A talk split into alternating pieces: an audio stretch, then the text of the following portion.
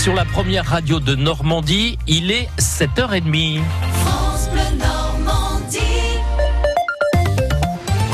Votre journal avec Michel Legorju. Un 1er mai apaisé en région, encore violent à Paris, même si le pire a été évité selon le gouvernement. Entre 160 et 300 000 personnes dans toute la France ont manifesté, plus de 3 000 à Caen, selon les chiffres toujours élastiques entre syndicats et policiers. Au total, 400 interpellations, 312 manifestants en garde à vue, avec dès aujourd'hui les premières comparutions immédiates. À Paris, plusieurs images ont marqué, celle du leader de la CGT, Philippe Martinez, prise à partie par les radicaux et qu'il a fallu exfiltrer, mais aussi un commissariat de police et un hôpital attaqué par des casseurs. Des dizaines de personnes se sont introduites dans l'hôpital de la Pitié-Salpêtrière, dans le 13e arrondissement, et ont également tenté d'accéder au service de réanimation. Et les personnels sont très choqués, c'est ce que raconte ce matin la directrice de l'hôpital, Marianne Ruder. Cette intrusion a été extrêmement rapide, violente. Ils ont poursuivi leurs actions en tentant de s'introduire dans le service de réanimation chirurgicale. Ce sont des personnels soignants qui ont empêché les manifestants de s'introduire dans ce service. Donc leur euh, action euh, exemplaire a permis d'éviter euh, une situation qui aurait pu être particulièrement critique. L'intervention très rapide des forces de police a également permis de revenir à une situation plus apaisée. L'ensemble des personnels hospitaliers qui ont assisté à cette intrusion brutale ont été extrêmement choqués de voir que l'hôpital pouvait être une cible de la part de certains casseurs. Et plus de 30 individus ont été placés en garde à vue à la suite de cette intrusion. Et ce matin, Martin Hirsch, directeur de l'hôpital et de l'assistance publique, estime qu'on a frôlé le pire à la pitié salpêtrière. À Caen, plus de 3000 personnes ont défilé dans le calme, le double selon la CGT, en tête de cortège des Gilets jaunes. Il y avait 2000 manifestants à Cherbourg, 400 à Alençon et 200 à Lisieux. À Caen, une personne a été interpellée pour dégradation sur un commerce et une banque.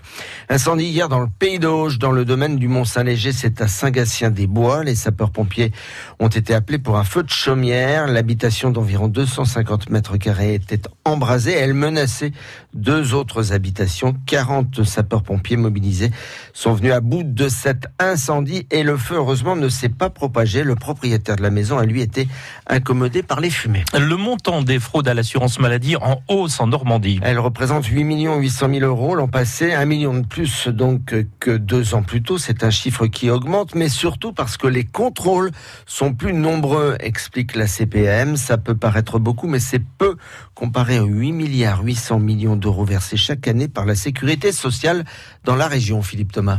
Oui, la fraude détectée représente seulement un millième des montants versés, mais au vu des sommes colossales, cela a permis de récupérer tout de même près de 2 millions d'euros dans le seul département du Calvados et plus de 800 000 euros dans l'Orne et la Manche. Alors qui fraude? En premier lieu, les professionnels devant les établissements de santé, les assurés n'arrivant qu'en troisième position. Et que risquent les fraudeurs? En théorie, les fausses déclarations au préjudice de la sécurité sociale sont punies de deux ans d'emprisonnement et de 30 000 euros d'amende.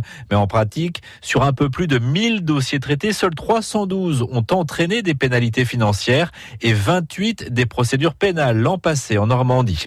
Nouveauté, l'introduction en 2018 du droit à l'erreur qui permet de ne pas être sanctionné par l'administration en cas de première fraude. L'invité de France Bleu Normandie à 8h15 sera Sylvain Bailly, le directeur des affaires culturelles de la SNCF pour une exposition 1944-2019, une mémoire à partager qui va démarrer aujourd'hui dans huit gares à Paris et dans l'ouest de la France. De petites communes bientôt équipées de chaufferies en bois, c'est le sens d'une convention signée entre le syndicat départemental d'énergie du Calvados et l'ADEME. Objectif, participer financièrement à l'installation de quatre chaufferies au bois dans le département d'ici à 2023. Basket, les filles de Mondeville ont rendez-vous avec leur destin ce soir à Nantes. Ça passe ou ça casse pour ce dernier match de barrage. Le match a lieu à 20h et seule l'équipe gagnante se maintiendra en Ligue féminine. En football, match en retard de Ligue 1. Rennes et Monaco ont fait deux partout hier soir. Pourtant, Rennes menait 2 à 0, mais Falcao a mis un doublé égalisé.